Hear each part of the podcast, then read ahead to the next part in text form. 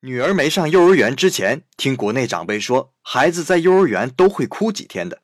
可是我的女儿从来没哭过，非但没哭，她每天都特别期待幼儿园的巴士来接她。日本小朋友去幼儿园大多是由幼儿园的巴士接送的。为了让小朋友们高兴，并且期待每天去幼儿园，巴士会被改装成各种可爱的卡通人物，有皮卡丘的，还有哆啦 A 梦的。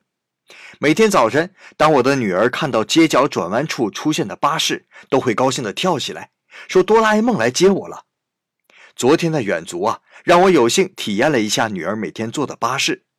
车里面都是迷你座位，小朋友坐应该是尺寸刚好，可大人则需要侧着身子，两条腿都放在中间过道上，才勉强能坐进去。今天您将手机向下拉，就可以看到日本幼儿园的巴士了。